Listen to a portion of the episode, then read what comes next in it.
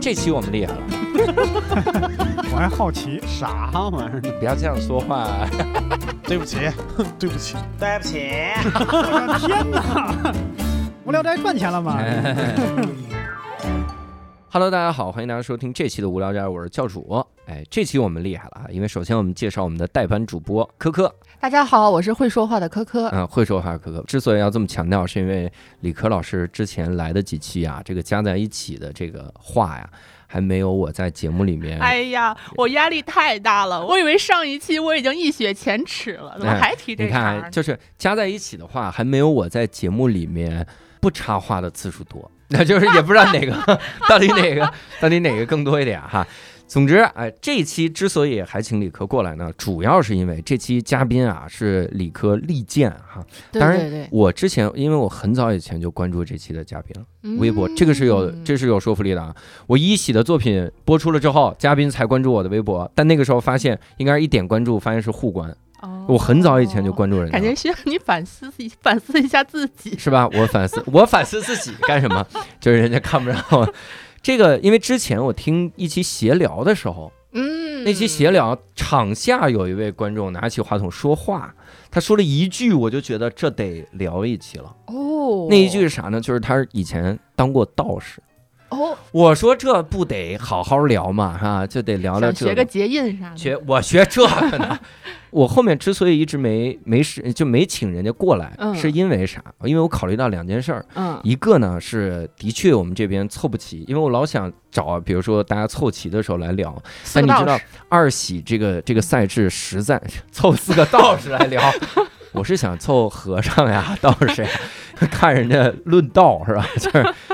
当时想想，比如六兽也来，但后来发现这个梦想我很快就掐碎了，就是别嗯别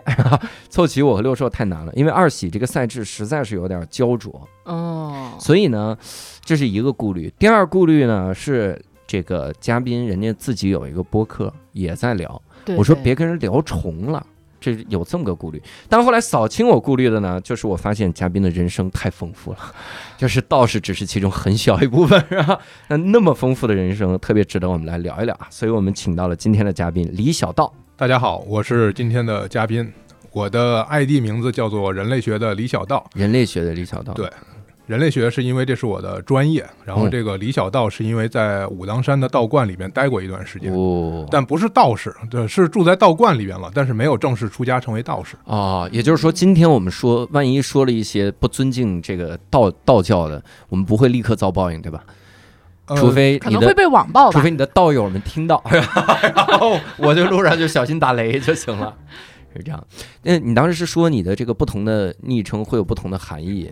对，昵就称是之前还变过是吧？对我这个这个用户名字是在豆瓣上面最早的时候在出版社当编辑，嗯，这个那个时候叫人类学的李小编。李小编，对，因为豆瓣是一个出版社编辑的一个聚集地嘛，嗯当时注册了一个小号，想着拿它来帮单位卖书，嗯，结果书也没卖几本儿。后来呢，辞职了，自己在胡同里面开了一个小卖部，嗯，所以这个名字就从李小编就变成了李 小贩。啊，小贩，我以为啊哦 李小卖部， 李小卖部四个字儿，对，然后呢，这个小卖部开了一段时间以后，又去武当山做义工，嗯义 机工缘巧合吧，嗯所以最后就变成了李小道。啊，那现在其实这名字又要改了，因为我今年重新参加了一次高考，然后我你重新参加高考，对我重新嗯参加了一次高考，我硕士毕业以后，在今年本命年以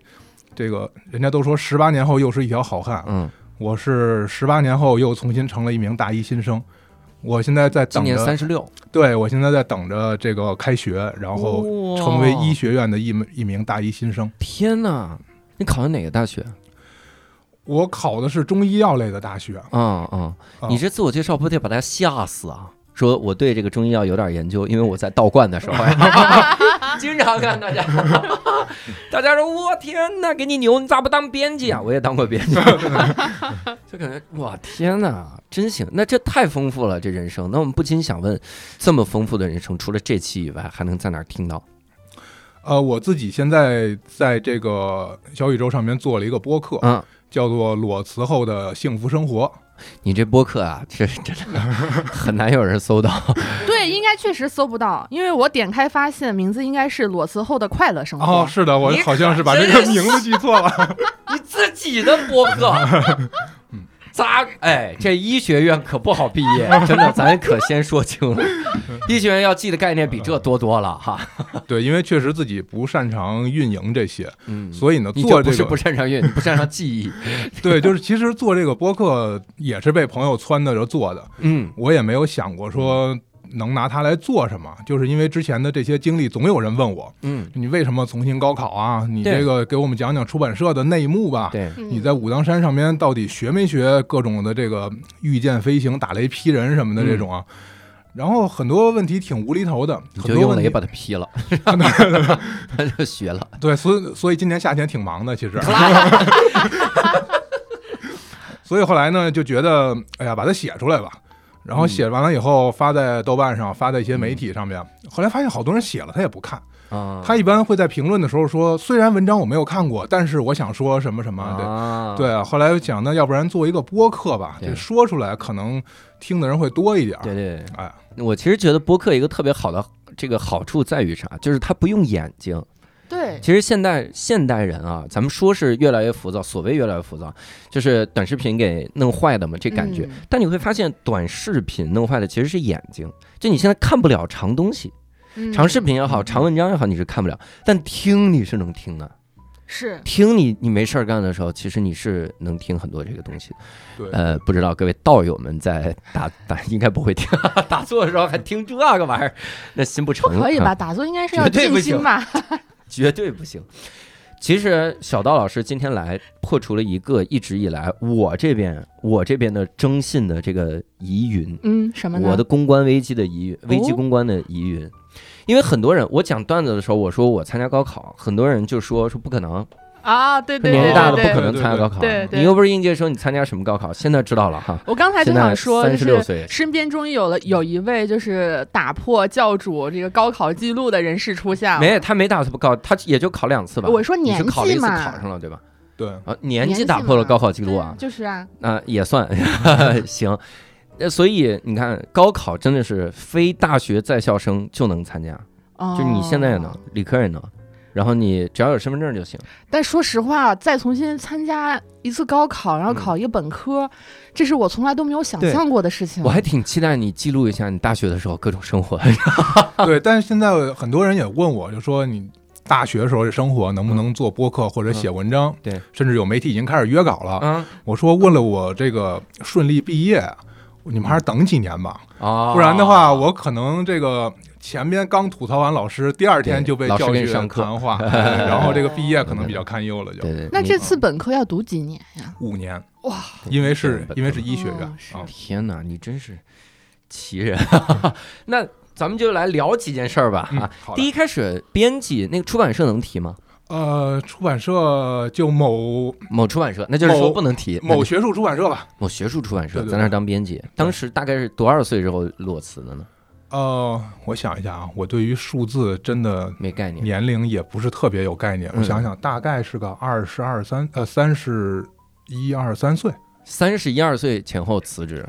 对，我想一下，我现在辞职三年了，我今年三十六，三十六减三十等于三十33三，对吧？三十一哎二嗯和三十对对三对对也不差多少，行吧？你对数字没概念，你医学啊， 你这个，你数学，所以我学中医嘛，就是更多的时候需要几经几脉啊辩证的思， 先考一考几经几脉啊， 七经八脉，啊 这得背下来。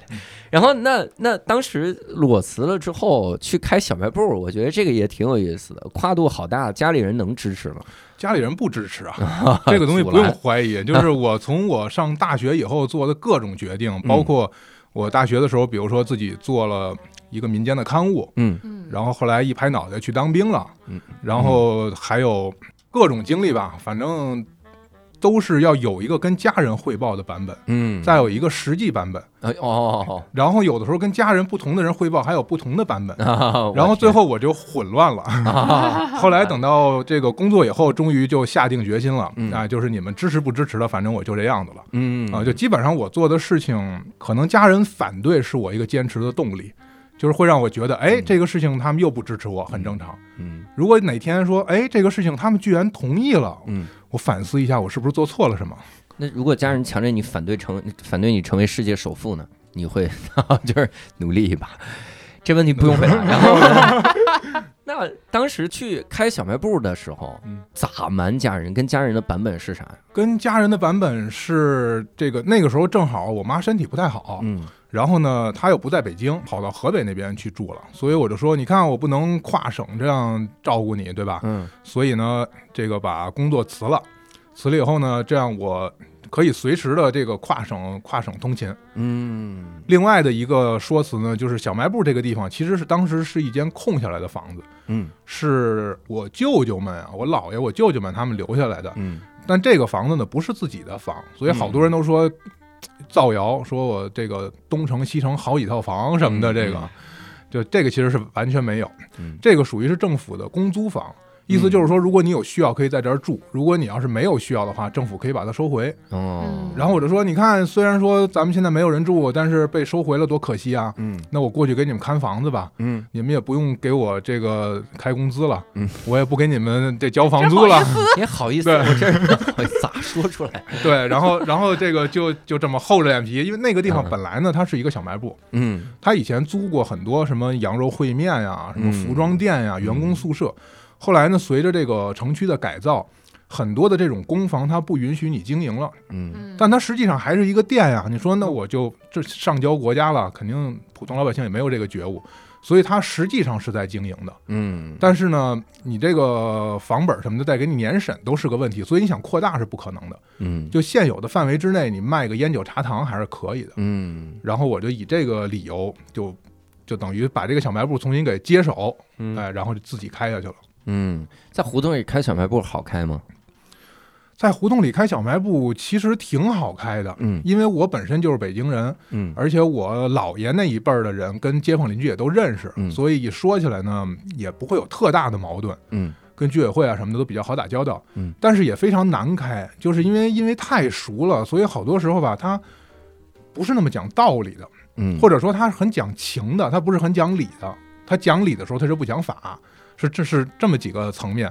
又不讲道又不讲法，所以干脆去学道法。对我好好学这道 法，对，大隐隐于市，然后这从里边就就悟到 了，就悟道啊了。对，但是具体说说呢，比如比如说嗯就是赊账这个问题，啊，你如果挂一个牌子写“概不赊嗯欠”，是没有人理你的，因为他们平时看就接收信息根本就不会通过一个墙上贴的告示或文字去就觉得看。那个就算贴那儿也不是给我写的，嗯对他可能会看着说那个上面是上面字他都认识，但是他转头就会跟你说我今天没带钱啊，哦哟，啊我还是不给你了，然后会说我跟你姥姥可熟了。我想我姥姥去世的早，我都没见过，我也没地儿问去，你知道吧？ 我天，对，所以就像这种事情，还有的比如说占点小便宜啊什么的，嗯哎，就是说你这个东西明明是应该卖六块钱，嗯我卖我卖五块五，因为我的位置不好，然后我希望价格低一点，都是这个老顾客，嗯，他就会说，那我买了两个，你能不能给我五块？啊，十块钱俩，有一个特别特别经典的一段对话，之前我也写出来过，我现在想到这个时候，我脑袋还嗡嗡的，嗯就是会有一个一个大姐过来买烟，嗯这个烟草这个东西，它的价格有一点上下波动。嗯比如说这个东西很少的时候，它可能价格就是固定在那个价格，是不能嗯减价的。嗯如果东西很多的时候，你可以便宜个三五块钱，就整条买的话，便宜嗯三五块钱，然后再再送他个打火机什么的。嗯然后大姐过来买东西，说我要买这个烟，我说这个烟一条是六十，她说别人家都卖五十五，我说那你去别人家买呗，嗯她说但是那家没货了。嗯我嗯说那来我这儿就是这个价格。他说你就是奸商，你就是这个定的价格就是坑人。嚯，我说那你要不然再对比一下其他家。嗯他说其他家也都是卖六十。我说那这就是行情啊。啊，对啊，他说但是那家就卖五十五。所以卖的没货了，我说那你就去那家买啊。他说但是那家没货了。我说那你那你再去别人家问问。他说别人家都卖六十。我说那哎，我说等会儿不不对，怎么又转回来了？你 说我去帮你讲价去，然后他真的就这一段话嗯反复的跟我说了有十几分钟， 我我天，天，他也不嫌烦，嗯你烦啊呀，我最后就觉得，哎，这话我刚才说过吧？哎，哎，第二遍了吧，第三遍了吧？好家伙，但是你也不敢得罪他，啊因为就像我说的，胡同里面，如果你要是说，比如说你要是上周大福买首饰，你要跟人这么干，人家可能直接就报警了，轰出去了，对吧？嗯至少是叫保安了。嗯但是我这个地方，如果我要是说怎么怎么样的话，周围邻居其实不一定会支持谁，啊，对嗯他不街是坊谁这个对支持谁，他是跟谁熟他支持谁。嗯啊，对，这还挺麻烦的，对，而且他会觉得说你在这儿开买卖你是赚钱的，嗯，你天生就有一个道义上的亏欠大家。嗯哦，嗯所以我们就跟你胡搅，那你看一个大妈跟小伙子聊两句天儿，这能有什么危害呢？嗯对吧？然后你还急了，那你你这人做买卖不行，嗯，哎呀，这个是胡同里的道理。哇塞，你说到这个讨价还，真是讨价还价这个事儿，嗯我我奶奶，因为我小时候嘛，我奶奶在老家开了一个小卖部，哦，当时就是这种，因为就是街街里街坊，她就在自己家凉房开，你想，啊嗯，然后这个街里街坊都是跟人家这个讲价，说这东西便宜点儿，或者有的时候真的有的时候真好意思，就是没醋了，嗯，来我们家就打点儿拿给一点儿醋，哦，给一点儿醋，都不是说我买一点儿醋，哦就是你给一点儿，你弄那么多，你弄一大桶， 对，因为给我那倒是点儿，那是开小卖部儿才才能弄一大桶，大桶来一点儿嘛，对吧？来一点儿，盗走好多，那真的是感觉盗走半斤，就拿走那个。 我说你们家有那么多饺子吗？ 是咋现买饺子吗？是怎么着？就那种，这是外患，就是哦各各种讨价还价。那内忧就是我，他根本我是根本根本不可能要钱，对不对？但是我真是喜欢吃糖，我老真鼠嗯是掉进米缸了，哎呀，都过年了，啊你总不能每天你看啊，这个小卖部啊，两个门，外面一个人，里面一个门。嗯，你总不能每天外边的门不锁，锁里面的门吧，是 吧？就防我，你防不住，因为我能从外面的门进去。然 后内忧外患，我奶奶好像开了半年，这个小卖部倒闭了，让哎你，吃倒闭了吧？主要 是，肯定是倒闭了，吃吃倒闭了。哎，就其实这种问题我也遇到过，嗯比如说邻居过来说我要上厕所，嗯没带纸，因为胡同里面都是公共厕所嘛。啊嗯，然后呢，我我就拿着抽纸，我就说那那你抽几张吧。嗯当然也不是每个人都这么占便宜啊，对他有的人可能就是真的是没带，或者他说我一块钱买嗯都可以，但是我可能就会给他口罩啊、纸啊这些就都随手送了。 等会儿他上厕所，你给他一块钱口罩。不是，就是说，给假如说他正好过来说要是没戴口罩啊什么的这些，哦，嗨，但是真的真的有一个大哥过来扯卫生纸啊，嗯，就跟扯哈达的一样， 哎呦 喂，我就觉得他如果要是。把那个厕所坑堵了，每个坑都堵一遍的话，都用不了那么多纸，你知道吧？哎，然后就扯了大概那么两三条，然后就很开心的走了。哎呦我就，想，这得是有多严重的这个问题，需要这么多纸？我那天看网上截图有一个笑话特别嗯逗，就是它是以聊天记录的形式嘛，它是就是就是从美国就是翻译过来的一个嗯，一个二手平台上，那个人问卖家，就问你这电脑多少钱？他说卖家说我这个七百五十美金，然后买家说两百五十美金行吗？然后卖家说行，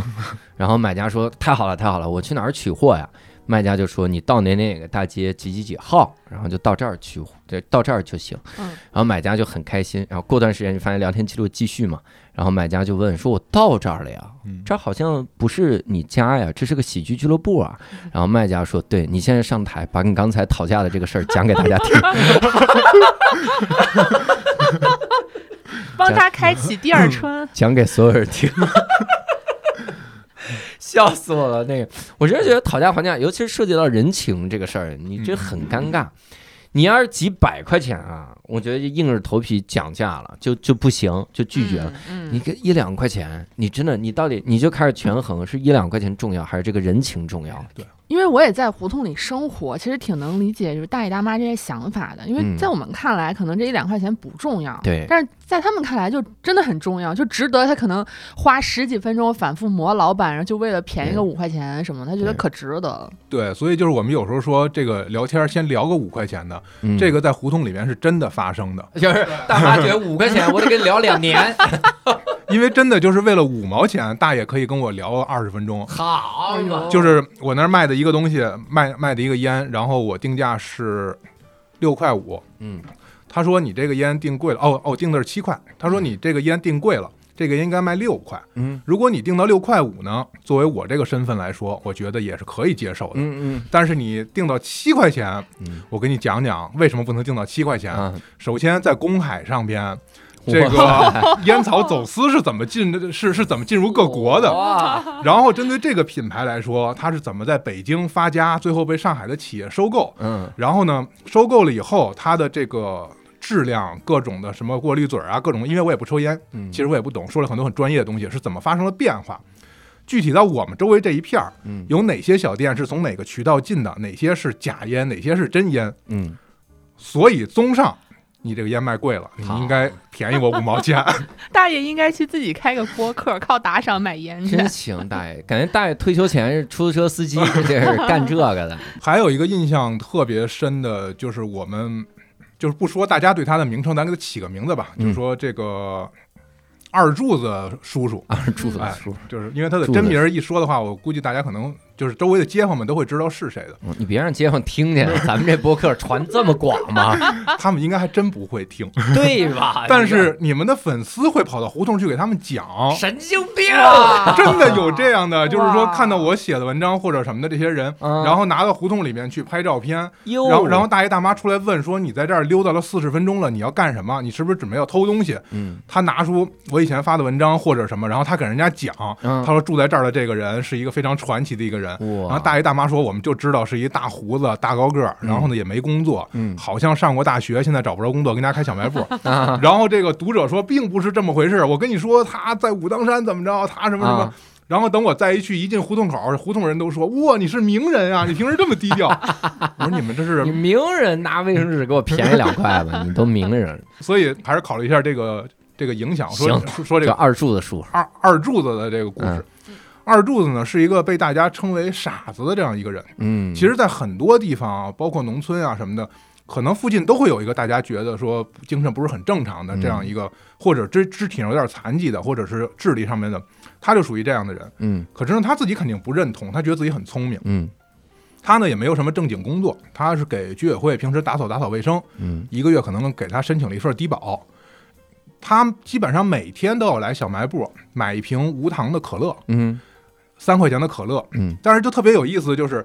他从来不会全款买，他老是按揭付账，你知道吧？嗯三块钱按揭付对，就是他每次来了以后都是给我两块钱，啊，然后说差一块啊，明天给你。嗯，然后一开始呢，我觉得说。我刚开店的时候，我也不想得罪本地的街坊，所以嗯就先试一下，看这一块钱他会不会还我。嗯第二天过来，果然还我了。嗯但是第二天他带着三块钱来，他又欠两块，然后呢，他又差这一块钱，啊然，后我就想，你这一块钱一直放在外边，放高利贷利滚利，这一天也挣 不也也不能发家致富，啊对吧？靠这一块钱理财 哎，但是他特别享受这种过程。啊，后来呢，渐渐的发现，我允许他赊这一块钱之后，就因为我不允许人赊账，嗯但是呢，他可以赊一块钱，嗯然后他会拿着赊一块钱的事情去给周围的人讲。他说：“哦你看，我在这儿买哦买可乐就可以贷款买，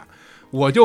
我就听着可以好心酸啊，贷款买可 乐，我就可以按揭付账，你知道吧？我今天首付两啊块，然后我明天给他结清了尾款，大概就就就是这意思哎。呦我天，然后呢，随着我对他的这个包容，嗯他就开始说更多的东西。他可能是说我再买一盒烟，八块钱，我明天一块儿给你。嗯后来最后这个钱就收到了两位数，就到了十几块钱，哟，我就开始觉得很不爽了，因为小卖部的利润非常的低。嗯比如说卖一瓶可乐，可能不算电费这些啊，纯粹的就是说流水的利润也就九毛钱嗯，九毛到九毛到一块钱左右，它成本一般是两块到两块一之间，嗯所以你一下欠了我十几块钱的东西，对于我来说已经是一个很很高额的这个这个巨款了。嗯但他每天还会来，嗯他每天还会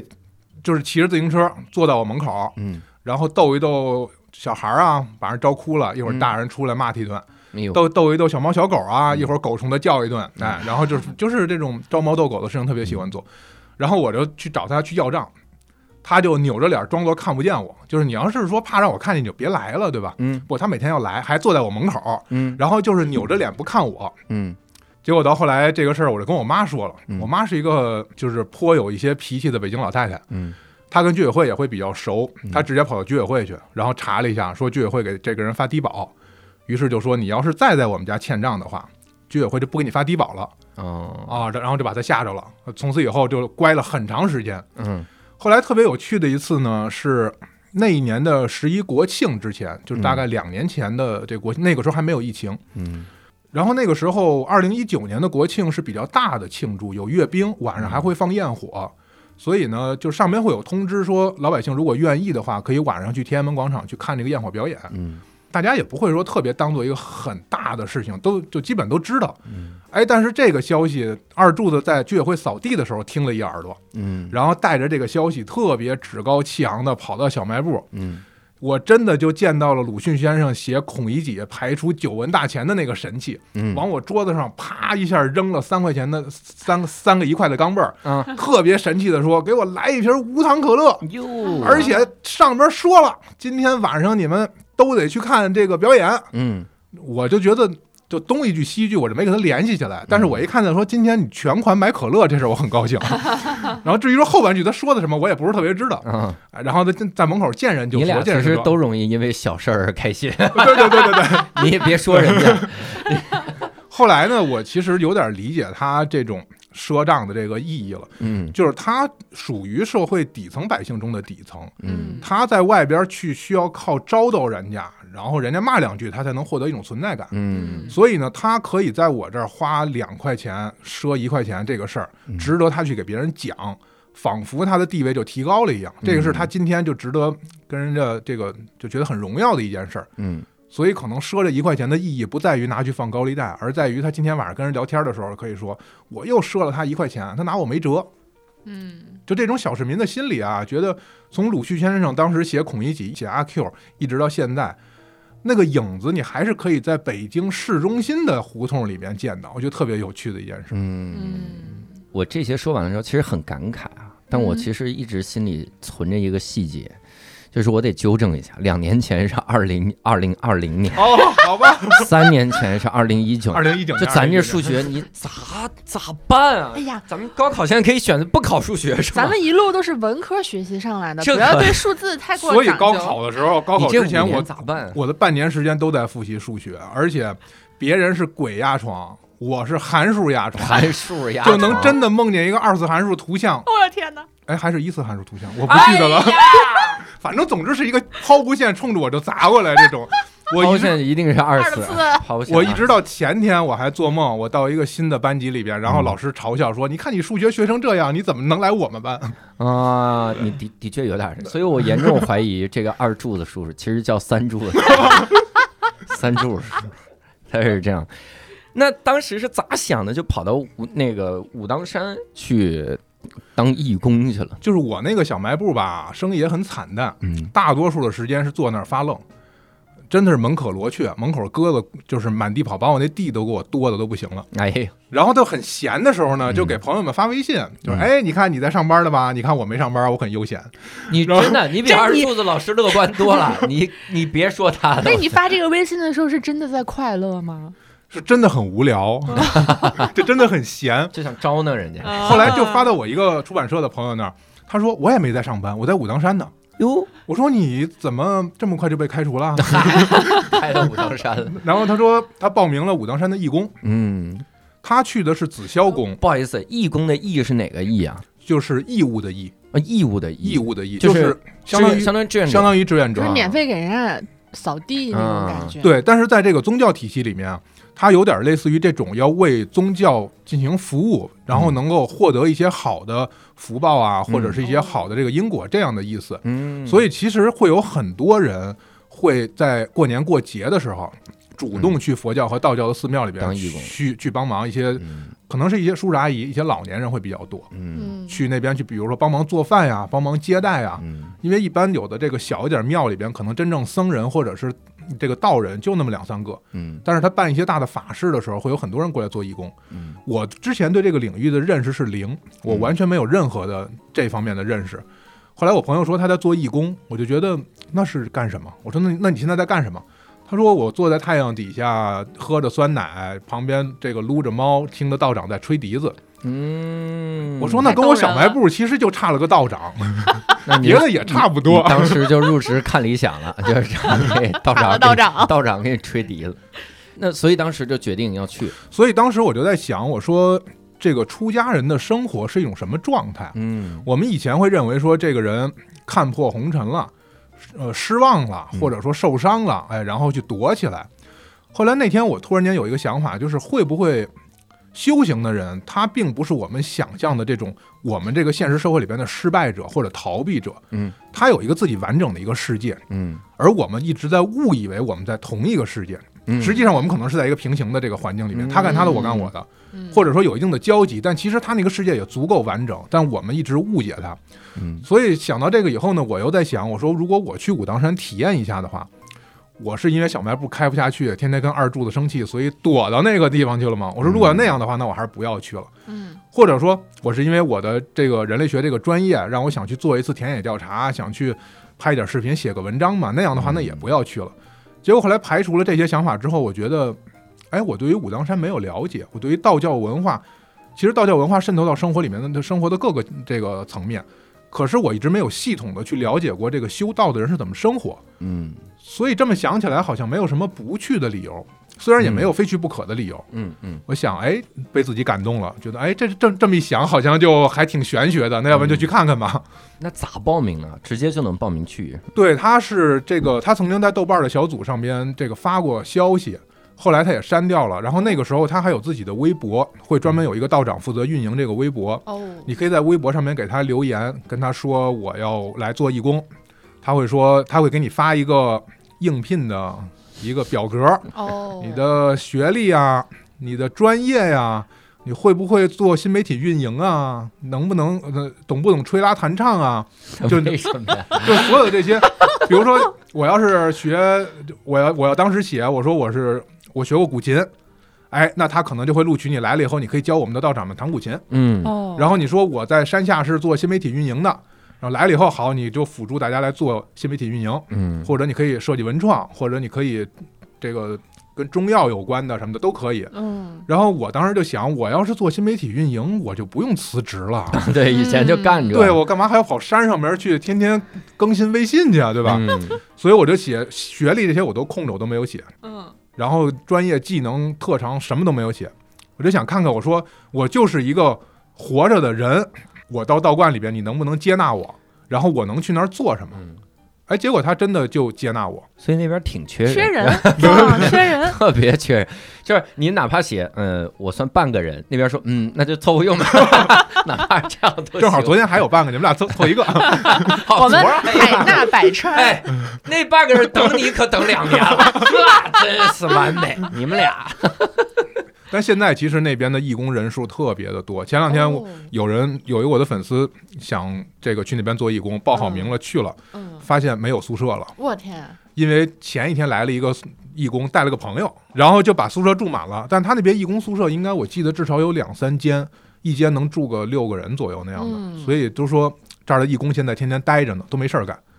所以你过段时间再来，嗯，因为很多年轻人去做义工其实是为了要体验生活。嗯，就是武当山，它是这样，武当山你报名针对的是紫霄宫，嗯但是是除此以外，它叫宫的这个单位还有嗯八个，哦，然后宫下边的单位是叫观，嗯就比如说北京的白云观，嗯就你看北京故宫、白云观，它是这样一个层次。哦，武当山也是，武当山的紫霄宫、太和宫，特别太和宫跟故宫是一个级别的。嗯嗯，当时是北建故宫，南修武当，嗯同一个设计师，嗯是皇帝的家庙嘛，所以呢，这个它宫的级别很高，但并不是每个地方都招义工。嗯，紫霄宫是一个对外宣传的窗口，包括拍电视剧，倚嗯，天屠龙记》好像也是在那儿拍的。我就直接能去那儿拍，啊对，就在那那个地方采的景。真好啊。然后像南岩宫这些，以前有一些电影都是在那儿取的景，嗯但是真正道长们在修行的这个宫观嗯可能不对外开放。对，所以他也要求必须是男性才能去。嗯紫霄宫是男女都可以的，嗯因为它是嗯唯一的一个女道长当家的这样一个宫观。嗯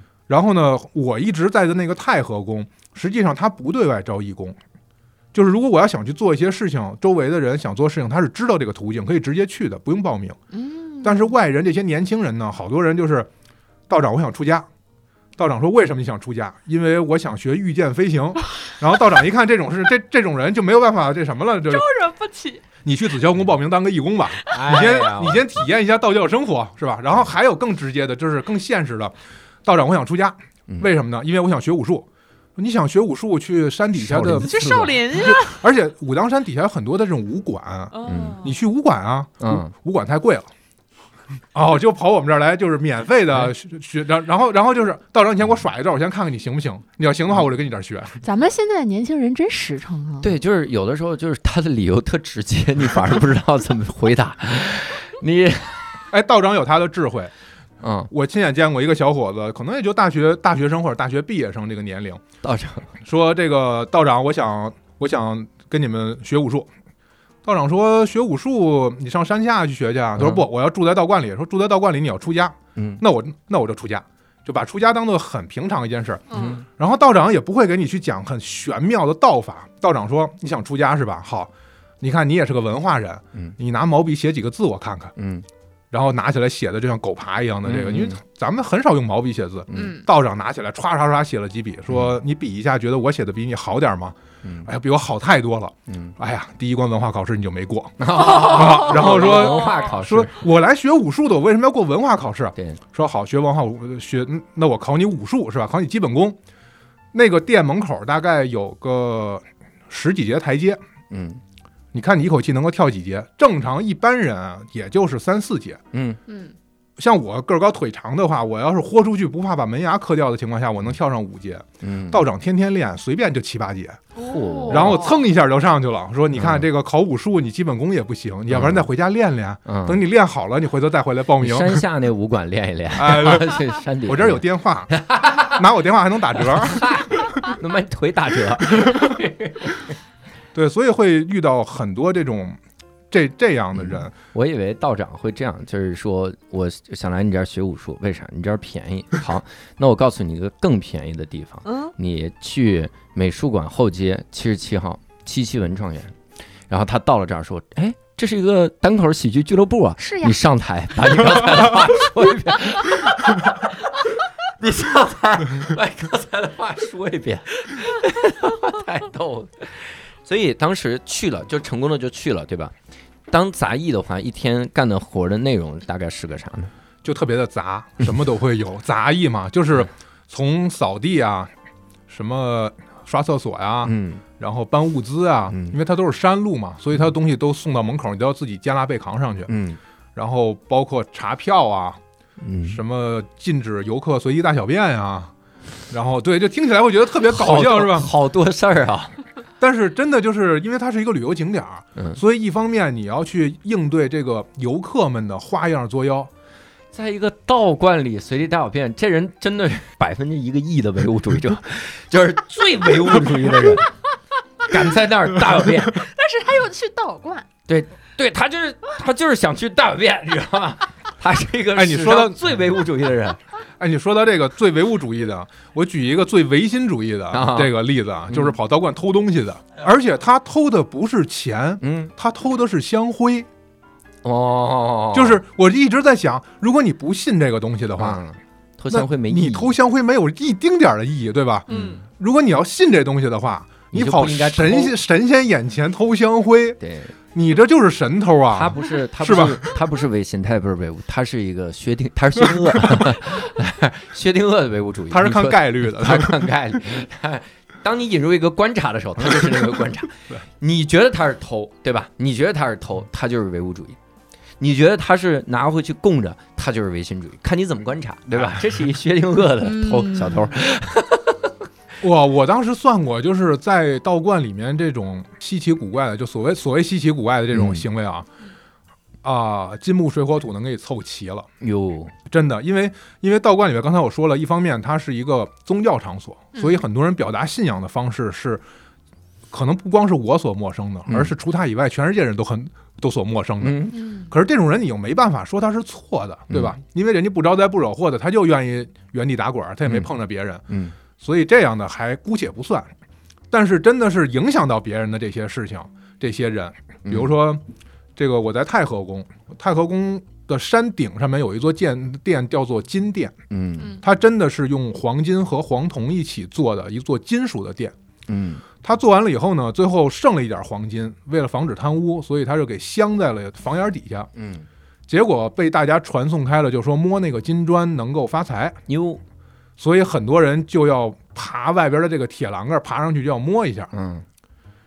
然后一个是这个金砖是明朝的，嗯外边这个这这圈铜柱子也是明清时期的，嗯所以每天你就看围绕着这些这个金这个话题，嗯，在这儿作妖的人就很多。啊，然后当然也有好处，嗯就是导游说啊，说这这一圈柱子一百四十八根，嗯代表什么呢？代表一年四季发。一百四十八嘛。所以呢，你只要摸一圈儿，你就一年四季发一回，然后就这个谐音梗你觉得怎么样，教主？完美。然后结果最后的一个好处是什么呢？明代的铜柱子到现在已经是绿的，都锈了。嗯，结果凡含是量对人能摸得到的地方，那金光闪闪的。我就想，我说要不然就跟导游们说说啊，不往能上哎摸一摸，不能光盘手能摸得着的这地方，最好是全身上上边蹭去，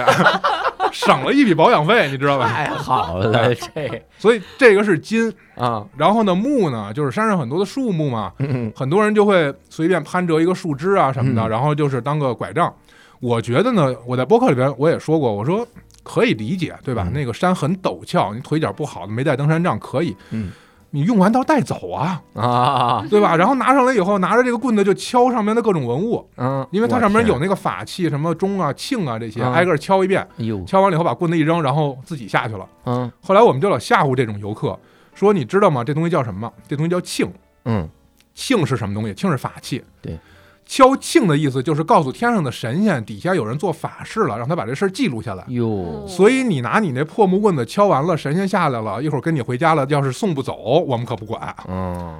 就是平时有些人那财神来了，我不送走，我刚我我又我又唯物主义，我又唯心，我就觉得我敲请上来就是财神，哎，就对于游客来说，你可以这样说，但是对于香客不可以，啊因为他们来烧香的特别要一个好好彩头。嗯哦你要真的说了一些不好的话，嗯不愿意真的不是不不是不愿意，会跟你玩命的。哦。而且你跟这种人没有道理可讲，就是你跟他唯物的去讲的话嗯是完全没用的。像之前有一个大姐特别早起来，我早上扫地我还没上班呢，她比我去的还早，嗯然后她在地上撒香灰，就围着那个店撒了一整圈的香灰。嗯那我肯定要把它扫掉。然后他就特别这个苦口婆心的说：“小伙子，你不要把它扫掉，这个东西从天上看是一个金光闪闪的圆环，嗯，我是为众生祈福的。哟，然后你只要把它扫掉了的话，这个就众众生要遭遇什么灾难了。嚯，因为我知道跟他完全讲不讲不清道理，而且在这种宗教场合，你不要讲科学什么这些。”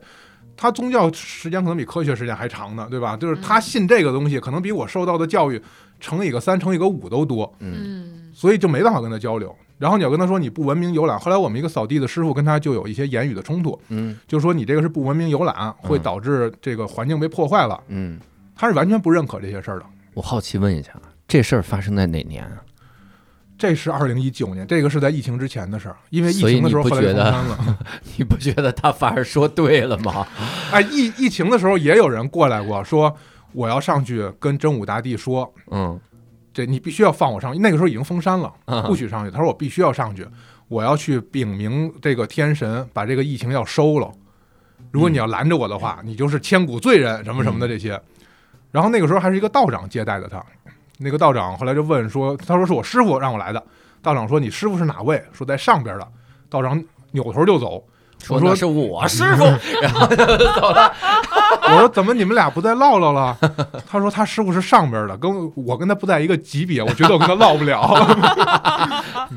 那您回去跟师傅唠吧。这个扫香灰，这个我现在有点迷信 了。我现在，就是其实到了那个地方吧，嗯很多东西你真的没办法说它对不对，嗯，对，你只能就是说，或者说它是真的还是假的不重就是要。它不是个因果关系，它是个时间关系。这个是我唯物主义教我的。嗯我会觉得就是就是因为我完全不了解宗教或者是迷信这些行为之类的，我会觉得我不了解的东西没办法以我受到的教育去揣测它。嗯嗯就很多时候它是对的还是是真的还是假的不重要，嗯而在于它在一个什么情境当中起作用。嗯如果它在这个情境当中起作用，那它就有意义。嗯但是如果它在任何情境都不起作用的话，我相信它不会流传好几千年，一直到今天，嗯，对吧？它历史上那么多聪明人呢，早把它打死了。嗯它一定是在某些情境下发挥过重要的作用，而且还可能还不止一次。嗯所以大家才会觉得说，那从概率角度上来说，它也是有可能是对的嘛，嗯所以我可能就会信奉它。所以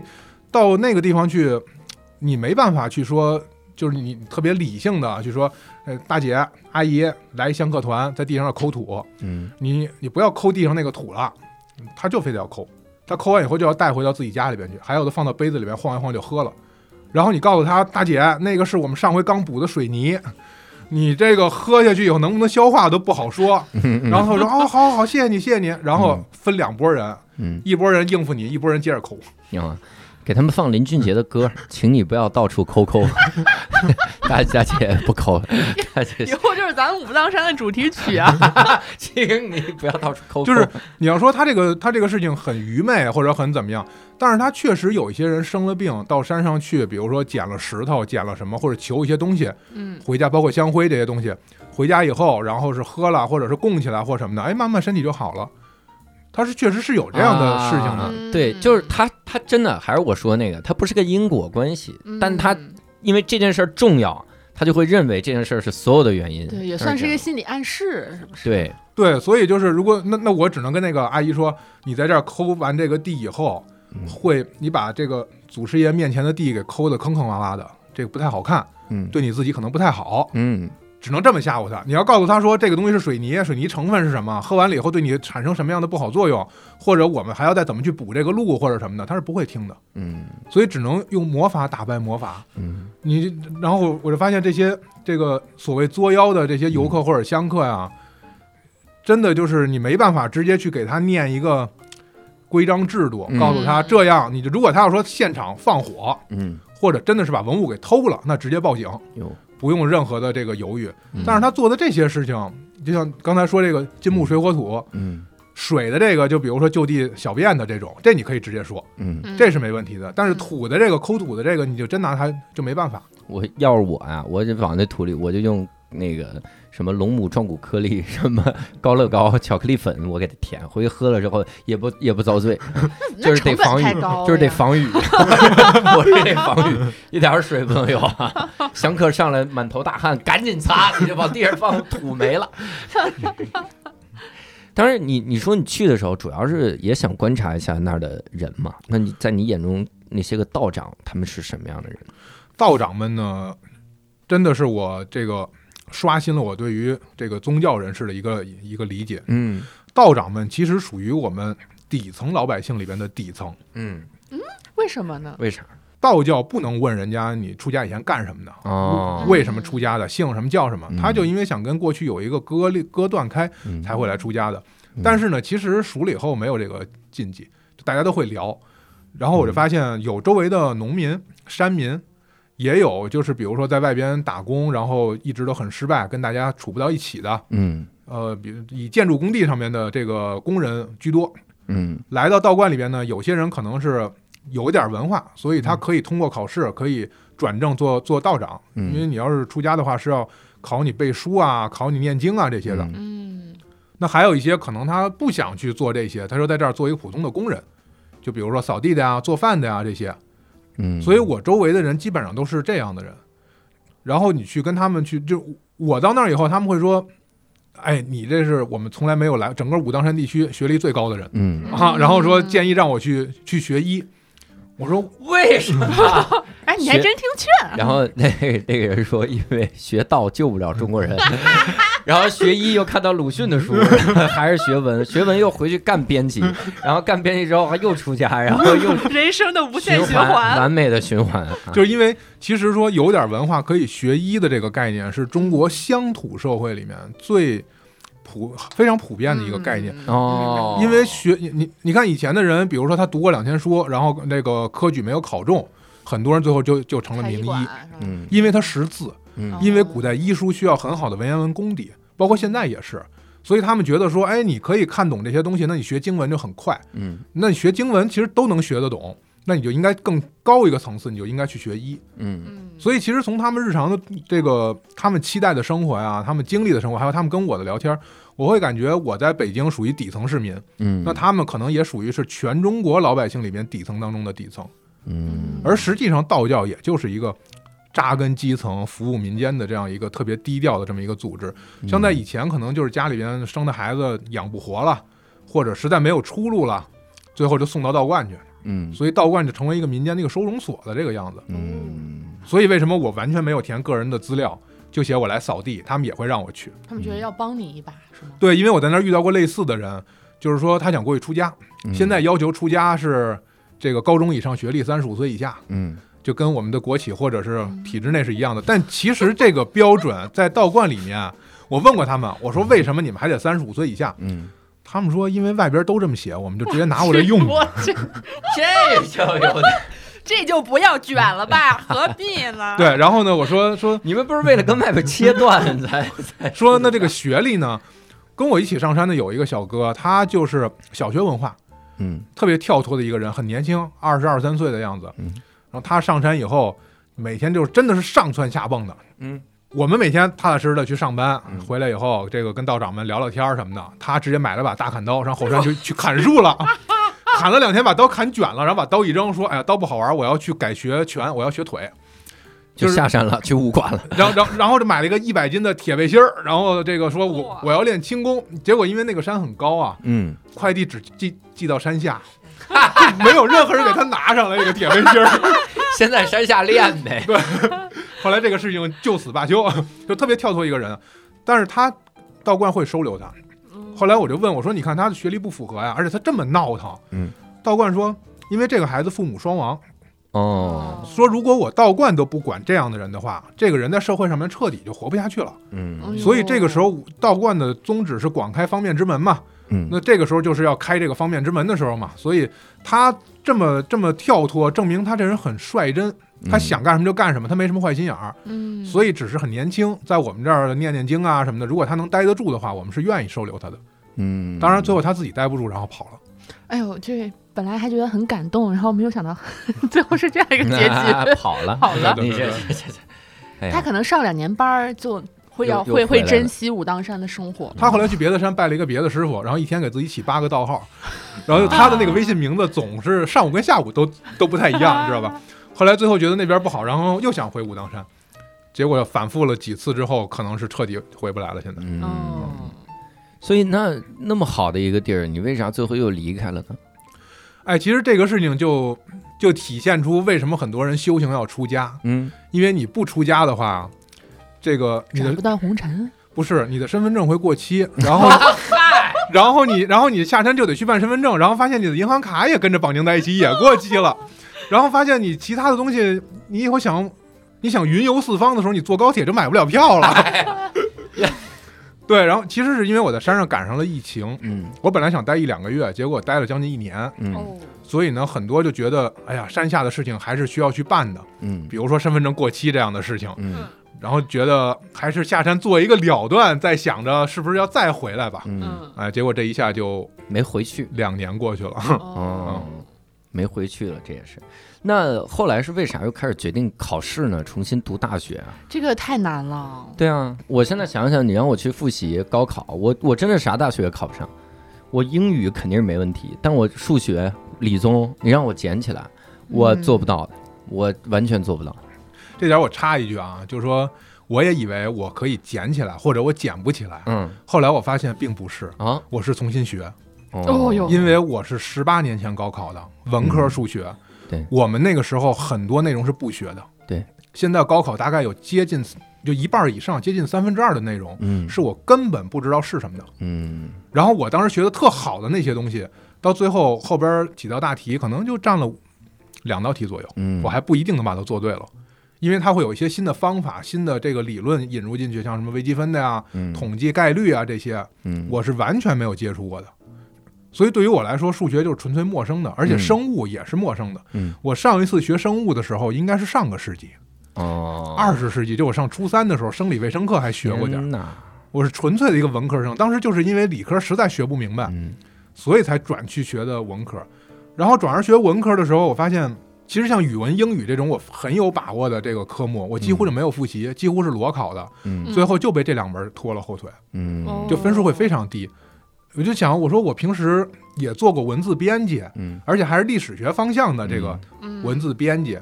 但是我最后写作文，我不知道应该怎么写嗯。因为我刚开始准备说的时候，我发字儿现到已经写了一千二百字了，他嗯只要求写七百字，哦，那纸都不够，你知道吧？嗯哦哦，所以英语什么的也是这样，跟我们当年考试的风格是完全不同的。嗯它现在很接近雅思的那种题型，嗯，但是呢，它里边又有复述一类的这种题，所以我当时很吃亏的一点就是，就是复述给两分钟的时间，一般学生也就说四十秒，嗯我说到一分五十秒的时候，我我觉得我还没有开始正常发挥呢。嗯然后整个教室就听见我一个人的声音，嗯，就特别慌。嗯，结果最后考的就也不是很好。嗯，然后哎理这科个理科一脸懵，他都不知道北京高考现在考口语，对，不知道我在想复听说述读是写什么，。听说读写，是的哦，嗯他现在在有听力单拿出去考的同时，会有大概十几分的内容是口语，哦对让你听完了以后，然后去复述一个东西。嗯天哪，天哪！对不难不难。就是其实我就是有时候压力大或者是紧张焦虑的时候，晚上会做噩梦，就会梦见我重新去高考考场上写东西，就写不出来。嗯然后听完这个，我觉得我的噩梦的指数可能会增长，就嗯更写不出来了。对我到现在都会这样，以前会经常会梦见，而且会根据这段时间复习的情况做不同类型的噩梦。嗯比如说这段时间数学觉得还可以了，嗯就梦见考生物或者考英语，嗯，然后这段时间英语觉得还可以了，就梦见考数学。嗯哎，就那这个为什么要回去高考这个这个话题啊？嗯是因为也是因主要是因为这一次疫情，让我开始去反思自己以前学的人类学、社会学啊，包括宗教学、心理学的理论。然后我突然发现，其实你把这个人先把他肢体上面的痛苦解除了，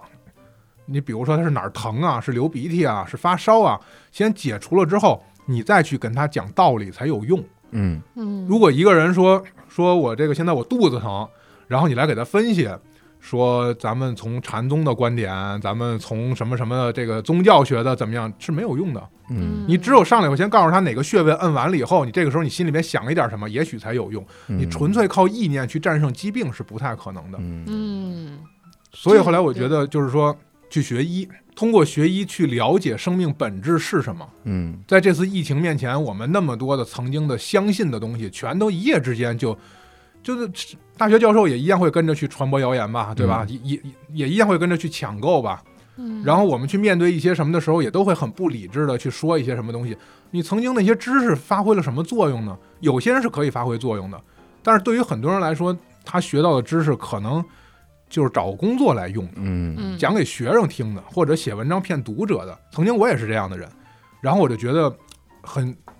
很虚荣这种感觉，嗯去老老实实去学一门技术，然后再去讲那些道理，可能会更有用。嗯所以当时备考大概备考了多久啊？我大概是从十一月份开始，啊就十月份就这个时间，十月份就还在想着说要不要考，还在开玩笑。嗯然后后来说马上要截止报名了。嗯我想，那我试一下吧，这个报名嗯能不能报得上？今年先走一遍流程，不行嗯明年再考。嗯然后考试院的老师真的非常负责任，嗯周末都在加班，都在催着我去办这些。但是呢，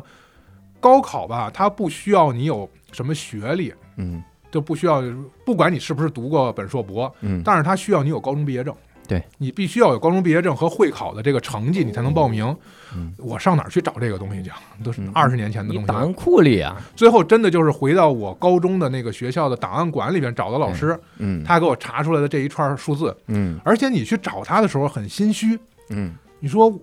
一听这声音就不是一个十六七岁的人，对吧？ 对，然后说这个老师我要查我这个什么什么，嗯人家问你为什么要查这个，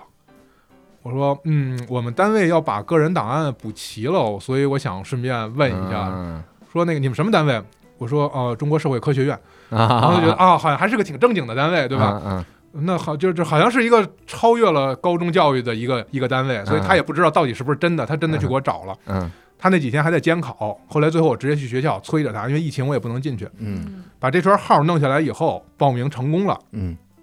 开始想，哎呀，这事儿好像是成真的了，嗯是不是真的？真的能考吗？嗯十二月份是英语第一次考试，嗯想先去考一次试试去，万一人要是觉得怎么着得给我轰出来了嗯，这就当一个笑话。哎，结果考完了，真的就真的就考了，嗯过了两个月，真的就出成绩了。嗯然后发现说，我今年要参加高考，我手里已经拿了四十几分了，那这事儿就开始赶紧干吧，啊就是赶紧收集资料啊，赶紧，而且我又很穷，我就没有钱去报补习班儿。嗯，现在的高考补习班儿非常的贵，嗯这教主应该是我有不知道， 我不知道，我现在是一全职的喜剧演员。我前段时间一起高考的一个朋友，他今年差一分没考上自己的专业，他决定复读，嗯他去问了一下，从现在开始周末的补习班十五万，我我的天！哪！然后我家里边有有朋友，他家里的小孩儿，北京的小孩儿，临嗯高考之前一个月找一对一的复习 嗯，十万。是时候重回培训行 业了，朋友们，我回去了，所以这期节目是教主的这个告别演出，告别是吧 演 出，我回去了啊！以后就没有刘洋啊，以后就是刘老师，其实我是来挖人的，我挖人，挖挖帮别人 挖人。 对对，暴露猎了头。看到了商机，下一个叫李小 烈，对，所以后来就到处去找这种免费的资料，嗯然后我有一些当老师的朋友们会给我一些这个这个资料，呃，他们也很愿意帮助我，嗯但是我很怕让他们帮助我，因为我知道自己这个基础啊，它就是从零开始，嗯，这扫盲太困难了，我觉得他们的耐心是不会能够支撑到六个月以后看我高考的，嗯啊、可能这一两个月我们就会有很大的冲突了，所以就一直在自己学，然后这样就有一个很大一个弊端，就是我终于把数学第一轮学完了之后，我预计两个月学完，我最后用了四个多月，嗯，学完了之后发现有些考试的东西我没学，而有些我学了特别痛苦的东西它不不考，考，嗯对哦我一直到考试前半个月我才发现，当时有一个叫什么二项式定理，嗯这辈子之前我没听说过这东西。嗯嗯然后我才知道它是每年必考的一道题，嗯然后从 B 站上面去找各种视频、各种类型的题，嗯，然后做了一溜够之后，发现好像都不是针对北京的出的题。你，哎，不是，这是高考最基本的一个，哎先搞清自己哪个省，就是因为你在听的时候，那个嗯老师讲的时候，你会觉得会嘖心有余，你知道吧？不是因为网课针对是全国的所有人，哦，它是所有省，而而且你必须要网课搞清自己哪儿搞考不考，网课有一个问题就是它滞后，嗯，你在网上能找到的这个资源，啊往往是七八年前的，嗯比如说某培训学校。他为了让你现在报他的班儿，他会把七八年甚至十年前的东西放出去，嗯然后让你听着觉得很不错，你可能会因此会报他的班儿。嗯嗯，所以当时我复习政治的时候，他还在讲十八大呢。哟，哦，后来我觉得好像这东西今年应该不会考 吧，都绝对不不考，了。对他，不在政治里考，在历史里考，所以后来政治这门课我就没复习，哦，嗯，然后最后果然考的就不好。那你决定高考这个事儿，有跟家里人说吗？，呃，我没有跟他们说我决定高考 但你这五年怎么瞒？我 特特害怕你这五年咋瞒？我没有跟他们说我重新高考，嗯我跟他们说我要学医，哦，我跟他们说我要去学医，这样的话以后，嗯，这父母身体岁数大了，我可以给家里面做很多贡献。嗯另外呢，我舅舅是一个。不能说非法行医，反正也是无无照经营了，大概今年已经七十多岁的这么一位老人家。嗯他从十几岁开始跟着民间的师傅学针灸，嗯哦一直到现在七十多岁，学了六十年的针灸。嗯但是他就因为没有行医资格，嗯所以他只能给亲朋好友们做一些健康咨询。他是没有任何的在医院工作或者出诊的这个这个资格的，嗯所以大家也都知道说舅舅受到这个这样的一个情况就很委屈，所以我就站在这么一个道义的高点上，我说你看我舅舅的这个针灸手法需要有人继承啊，对吧？哦嗯然后这会儿我表哥站出来说：“我继承。”我说：“这这坐下。你表 表哥之前，” 不过他确实去北中医读了一个那种函授的课，哦嗯算大专，但是他也没有行医资格，因为医学必须得是科班毕业才能算医学这个本科学历，你才能够去考执业医师。所以呢，我说我要去学医，我要去继承家学什么什么的，反正说了很多很不着边际的话。我们家人听着呢也挺晕乎的，所以我说行啊，那你怎么学呀、他们担心的是我管他们要钱，说那你们给我二十万吧，我去拜师什么的。正好我刚从武当山回来，以为我受到那边的什么蛊惑了呢。 哦，我说学医的话，我去查一下啊。然后过了几天跟他们说，可能得重新高考。哦，啊，他们说那太难了。我说但是为了学医，为了家人的健 康，我要努力。对，所以他们就觉得哎，好像是这么个理儿啊。嗯但如果上来以后，我要跟他们说我想重新高考，估计就打死了吧，就嗯腿给你打折了那感觉。是，嗯，不过也确实是因为学医需要重新高考才这样，嗯，就是他有其他的途径，他有国家认可的一些，你现在可以什么跟个大师嗯啊，报个班儿啊、什么那种，嗯，但是都非常的贵，而且你去拜师啊这些这个成本会非常高，有可嗯能你跟这个师傅学了三年，发现他也瞧不上你，你也瞧不上他，你还得嗯重新来。那与其这样，我不如上医学院里边，我可以见到各种类型的老师。嗯就是我这五年都跟老师都处不来，我还 能拿拿个学位，对吧？嗯，所以它是一个相对来说，我觉得性价比还比较高的。嗯，那你这五年的学费咋解决？我现在就在一直攒学费啊，就在一听说，而且我就还靠这俩月啊， 就是今年考上了，然后攒四，个月了，差 不多。对对对对对对就靠这四个月，对，因为这个学校吧，它还不是公立大学，嗯就是一般你呃高考的成绩，一本的成绩只能上二本的医学院，嗯，二本的成绩就是上个三本的嗯民办的学院。嗯我当时其实可以考上一个南昌医学院，嗯但是因为相关的政策没有落实，然后加分没有下来，所以就差了四五分的样子。嗯，他那个学校学费很便宜，一年也就才四千多块钱。然后嗯这个学校呢，学费相对就比较贵，一年将近两万。嗯当然还有更贵的，还有一年四万的，那我报志愿都没敢报。嗯，那是一复读学校，报那个然后再让人考一便宜的，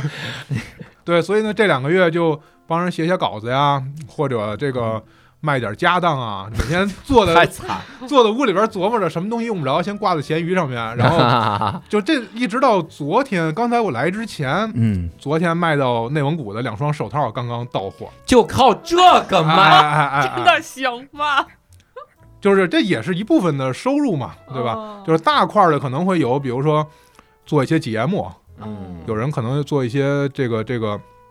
直播呀，就是哎，居然今年刚高考完，有一个参加过高考的人，然后过来做节目，也朋友介绍的这种，嗯或者是写一些稿子。其实主要可能还是靠稿费收入吧。嗯开小卖部的时候，其实稿费收入也比小卖部实际收入要高很多。嗯嗯哦哦，就是一直这这块业务也没落下，对，以前是出版社编辑，所以现在帮着写写书评，嗯做做微信，做做分销什么的，这些还是能有点收 入的。嗯所以道长推荐有可能是你推荐的，对吧？ 书对评对对对道长亲情推荐， 这妖风有一半儿不能信。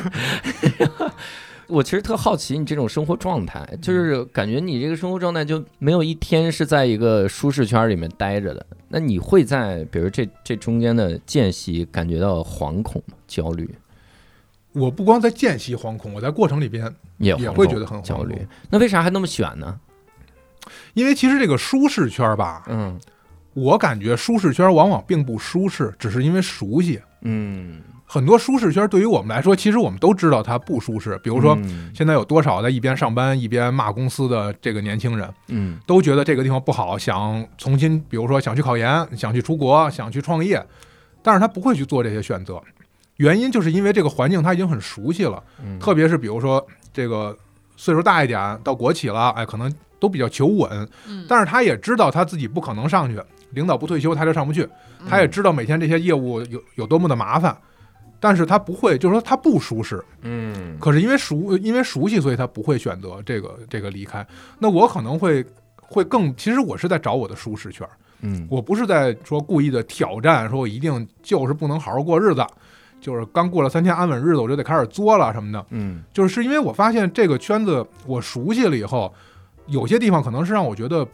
不能接受的，我觉得不舒适的。嗯嗯可能不是因为外边人的原因，而是因为它照见了我自己内心的一些什么，让我觉得我接受不了自己。嗯那我想的是怎么样去改变自己这一块儿的东西，可能就需要换一个环境。嗯，你有想过吗？这这是主动选择吗？就这真是真正意义上的主动选择吗？还是说逃避所谓不舒？你看，我我举个例子，我的想法是这样：如果是一个圈儿啊，咱们说这是舒适圈儿，或者咱们叫熟熟悉圈儿，你觉得它不舒适，然后你跨出去了。是不是从另一种角度，是不是在寻找一个更舒适的圈儿？就是我得找到那个真正舒适的圈儿为止。对，其实咱们这还说这是一个圈儿啊，嗯你把这个圈儿剪下来，成为一个圆片儿，嗯这个圆片儿是有正反两面的，嗯就相当于一枚硬币的正反两面。你正面写着是我要逃避，反面就是我在寻找。嗯，我觉得关键不在于这个事情是什么，而在于你的心里边。嗯你在主动的去做这件事情，嗯那其实你就是在追寻更好的生活。但是如果你要是说我迫不得已，我想从这儿躲开，我不想跟他们怎么样，我也没有什么方向。嗯，那可能是一种逃避。嗯当然，逃避不一定是错的事情，因为有的时候你走得太久了之后，可能需要逃避开，自己冷静一下，嗯想一想我要不要跟这些人混在一起，要不要往这方向走。嗯你不你你不想的话，你就不知道这个东西的背面，你追寻的那个东西是什么。嗯所以这个问题其实我反复的考虑过，对于我来说，确实有的时候是在逃避，嗯有的时候是在追寻。像比如说我说去武当山，去之前我就在想，我是逃避现实，我还是去追求一种更高境界的生活。如果是逃避现实的话，那我没有必要去武当山，我去趟香山就行了，嗯对吧？我赶上个天儿好的时候过去运动一圈，回来以后嗯出一身汗，晚上睡得挺好，我不用跑那么远。嗯对，但是我是想看，哎，那些人他是怎么生活？为什么他们叫修道的人？为什么他们有什么智慧？嗯而我去那儿以后，也确实发现了，没有什么文化水平，甚至于有些少数民族的道长，他连嗯普通话都说着都费劲。嗯可是他的那种生活智慧，让你觉得，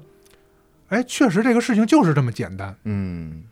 你就不用给他加上什么语言，加上什么注解，加上多少理论，照他那么去过的话，好像就是生活本质的样子。嗯。嗯，那对你来说，更理想的生活是什么呢？或者说，那个最理想的那种状态？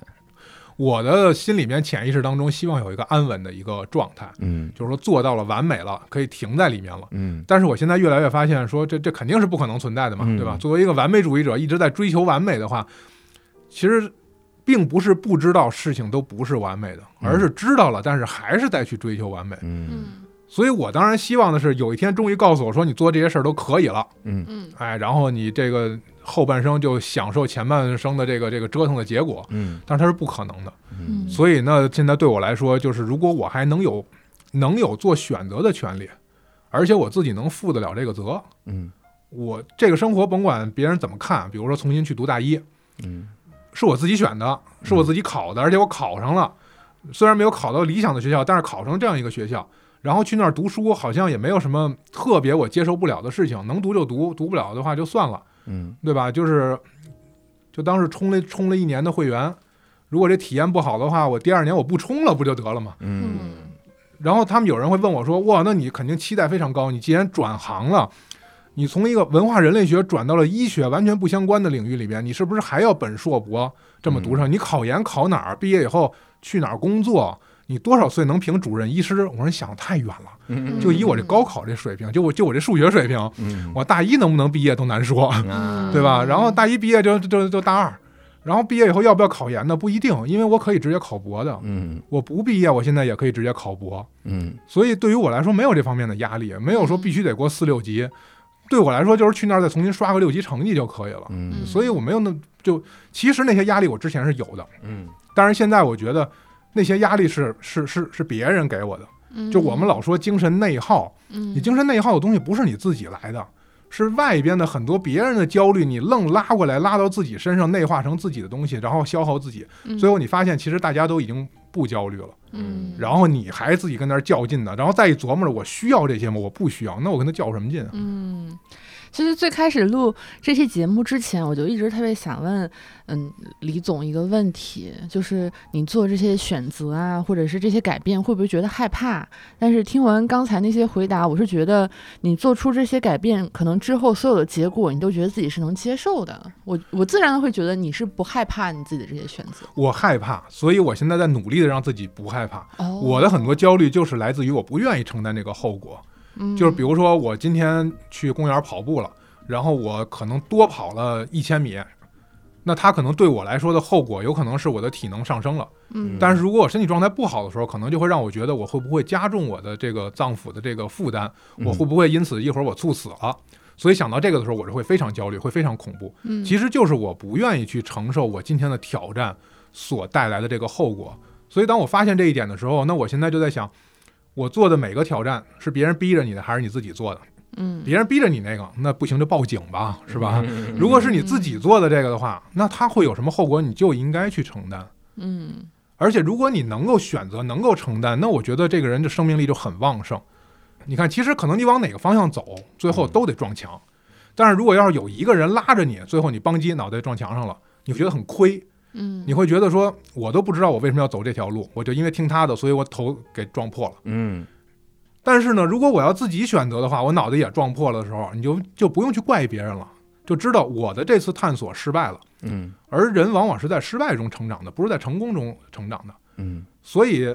我自己做的选择，我怪不了别人。那我下回别走这边就行了。所以其实我也在努力说服自己，我现在也不是很能做得到。嗯，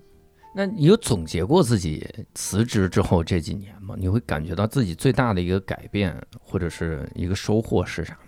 我觉得最大的一个改变就是开始我知道自己想要什么了。嗯以前可能我想过没想明白，于是我就会去想说我不想要什么。嗯那可能我不想要，比如说我我上本科的时候我去报名当兵了，嗯其实那个时候就是那北京小孩嘛，读过本科以后，这个嗯随便找个地方上班，然后上个三五年，结婚买房，这个生孩子，可能三十多岁的时候工作也比较稳定了，嗯然后小孩儿开始操心孩子上学的事儿，再过十八年孩子上了大学了，嗯自己可能是四十五岁、五十岁的样子。嗯我从我二十二岁看到了我五十岁的样子，我觉得特别无聊，嗯，所以那个时候我知道我不想要这样子，嗯然后我就再去排斥，就是在做排除法。哎，这个事情我这个考试我不想去，那个地方应聘我不想去，然后这个这个人我不想跟他接触太多。嗯但是，一直到可能我辞职以后，到从武当山上回来以后，我才意识到说，那我到底想要什么？嗯我想成为一个什么样的人？什么对我来说是最重要的？可能我会才慢慢的发现这这些东西。嗯，我反正听了之后也很感慨啊。有的时候你，你说实话，你你中间做任何一个选择，我以前在想，呃，就是我当老师的时候，学生问我说是嗯怎么做出正确的选择。我说人生啊，你有的时候你就发现每个选择都是错的，嗯嗯，就是一旦你你你抱着这种我要做出正确选择的想法来做，你你真的你你随时回忆，你每个选择都是错的，你会觉得那个选择导致你现在很多不如意啥的。嗯但是如果你抱着选择，你的想法就是人生每个选择都是错的，那你做哪个都是对的，那就选嘛，我就正常的选，嗯是不是？其实是化被动性为主动性。对，是吗就是哎呀，也很感慨哈。但是我我觉得有一件事儿是永远正确，嗯，就是你要多元，你要包容，嗯你要更更眼界更开阔，这件事儿永远是对的。你要多去干，多去尝试，多多把自己放开，嗯而不是说越来越缩小，越来越缩小。我觉得这个这个反而是最痛苦的。越来越缩小的人，我们也见过，就是网上动不动一怼你说你怎么能有这种观点呢？那种人其实是一个越来越缩小的这个东西，嗯嗯因为他生活中确定性太多了，嗯他就好确定啊，他一辈子就这就就这三个观点，这三个观点他就得是这样的，那你太容易冒犯到他了，你说任何一个都容易冒犯。嗯，所以这期在这么一个奇怪的总结哈、 走向从聊小卖部的艰辛，最后竟然能走向到人生做出选择的这个正确与否哈、这就说明我就是那个辩证的唯物主义者 投香灰的人。所以这个 这次也非常感谢呃李小道能来到我们这儿跟我们做客，当然更希望各位去关注他的播客。嗯理科别提醒，然后自己说一说播客名，看能说对吗？你等我想想啊，反正反正就是这几 个字裸还辞是后的快 乐快乐生活，啊裸辞后的快乐裸生裸辞活，后的快乐生活然，后在小宇宙能搜到，其他平台小没有小宇宙和网易上面都有。啊，网易云音乐和对小宇宙。这俩上面能搜到哈，希望各位去听一听，了解更多的详细的细节哈。